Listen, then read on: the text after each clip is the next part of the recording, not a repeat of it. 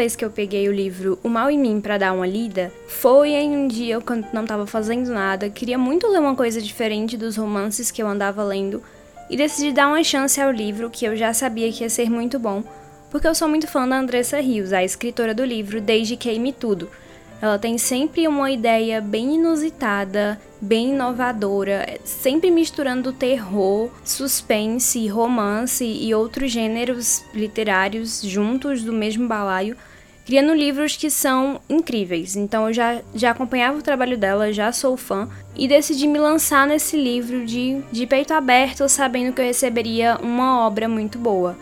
E não foi diferente. O Mal em Mim, depois que eu li, para mim é considerado um dos melhores livros da Andressa que eu já li. Mas o que me chamou mais atenção no livro foi a pergunta inicial, que não fica implícita, mas pelo menos me fez ficar alerta do começo ao fim do livro. O mal em mim e o mal em você, onde é que eles se escondem? E hoje eu vou falar um pouquinho sobre o que eu senti ao ler O Mal em Mim, escrito pela Andressa Rios. O Mal em Mim conta a história do Hunter. O Hunter era um garoto que morava numa cidade chamada Delta 1, morava com os amigos, com a família dele, e em Delta 1 ele e os amigos passaram por experiências quando eram ali na fase do último ano do ensino médio, mais ou menos, de encontrar um lugar chamado Cidade Fantasma, que é como se fosse uma dimensão alternativa que escolheu essas pessoas, os amigos do Hunter e ele, para estar lá. Então eles passaram por esse acontecimento, por encontrar essa cidade dentro de Delta 1 eles não faziam ideia do porquê que isso existia, mas eles acabaram encontrando. Aconteceu que no aniversário do Hunter, que foi comemorado na Cidade Fantasma, o namorado dele, Adam, some, desaparece, ninguém sabe onde ele está. E o Hunter, após esse evento traumático, se afasta de todo mundo, dos amigos, da família, se muda para Nova York e aí cinco anos se passam. E depois de tudo isso, uma das ex-amigas do Hunter, Amália, que também é considerada por ele a culpada pelo Adam ter morrido, ele acha que o Adam desapareceu, barra morreu por culpa dela, volta a Nova York, bate na porta dele e diz que o Adam voltou, com uma gravação de celular estranhíssima com a voz do ex-namorado do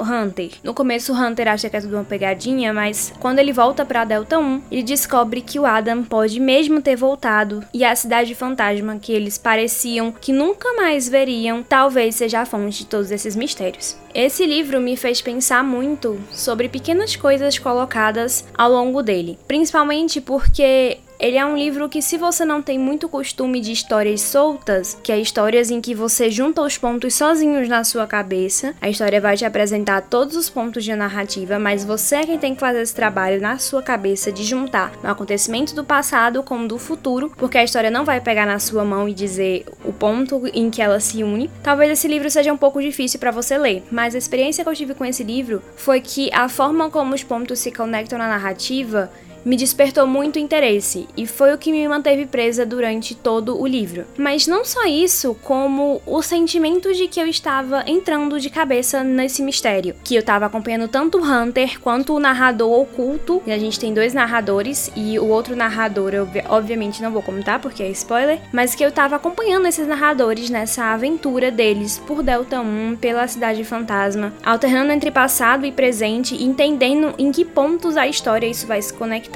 E como eu disse no começo, a pergunta maior de o mal em mim foi justamente o título, onde que o mal em mim se esconde. No livro a gente tem uma conotação um pouco mais voltada para o fantástico e também para o terror, mas para ser honesta, essa pergunta ficou latejando na minha cabeça durante semanas, porque eu ficava me perguntando se tinha a mais por trás dessa pequena pergunta. E eu não tenho certeza se eu já li essa frase em algum outro lugar. Eu tenho quase certeza que eu já li esse trecho em algum poema, em algum livro, que se chama O Mal em Mim Morre aos Poucos. Para mim, eu tinha certeza de que eu tinha visto isso antes, mas talvez a minha cabeça só esteja pregando peças e a Andressa tenha escrito isso e eu só tenha confundido com obras que já tenham citações parecidas. Mas esse trecho ele me pegou muito e me fez refletir sobre isso. Existe uma pequena parte de mim e de você que é escondida. As outras pessoas elas não sabem das coisas que se escondem dentro de você, do mal que existe dentro de você. São facetas perigosas e que muitas pessoas talvez nem mesmo tenham noção de que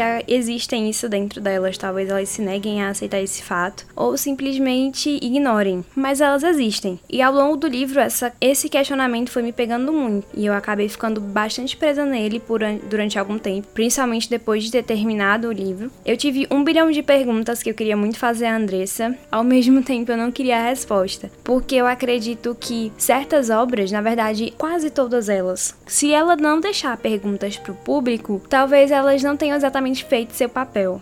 Eu gosto de obras em que me deixem questionando, questionando o porquê, querendo saber e entender certas coisas e que talvez nunca tenham respostas e tudo bem, sabe? Eu acho que esse também é um dos papéis da arte, provocar o interpretador, o leitor, o observador, ou quem tá ouvindo sobre isso, sobre questionamentos que talvez não tenham solução. E tá tudo bem, é bom não ter solução, não ter a resposta na ponta da língua sempre sobre tudo. O Mal em Mim foi uma experiência que eu particularmente adorei. Eu gostei muito de toda a narrativa e principalmente da escrita da Andressa, eu já sou muito fã, mas a forma como ela escreve, com pequenas pistas ao longo dos livros que você conecta dentro da sua cabeça se você prestar atenção, ou então como ela se comunica com o leitor muito bem em vários momentos eu senti uma quebra ali da quarta parede com o leitor, de forma meio Talvez tenha sido até não intencional, mas aconteceu e me pegou bem de surpresa. Eu gostei muito como ela alternou os dois narradores e deixou um narrador oculto que você fica se perguntando o livro inteiro quem é. é foi uma história que me pegou bastante, eu gostei muito. E eu quis trazer ela aqui para o primeiro episódio da Sinestesia, porque são, essa história me trouxe bastante questionamento. Então é isso. Esse foi o,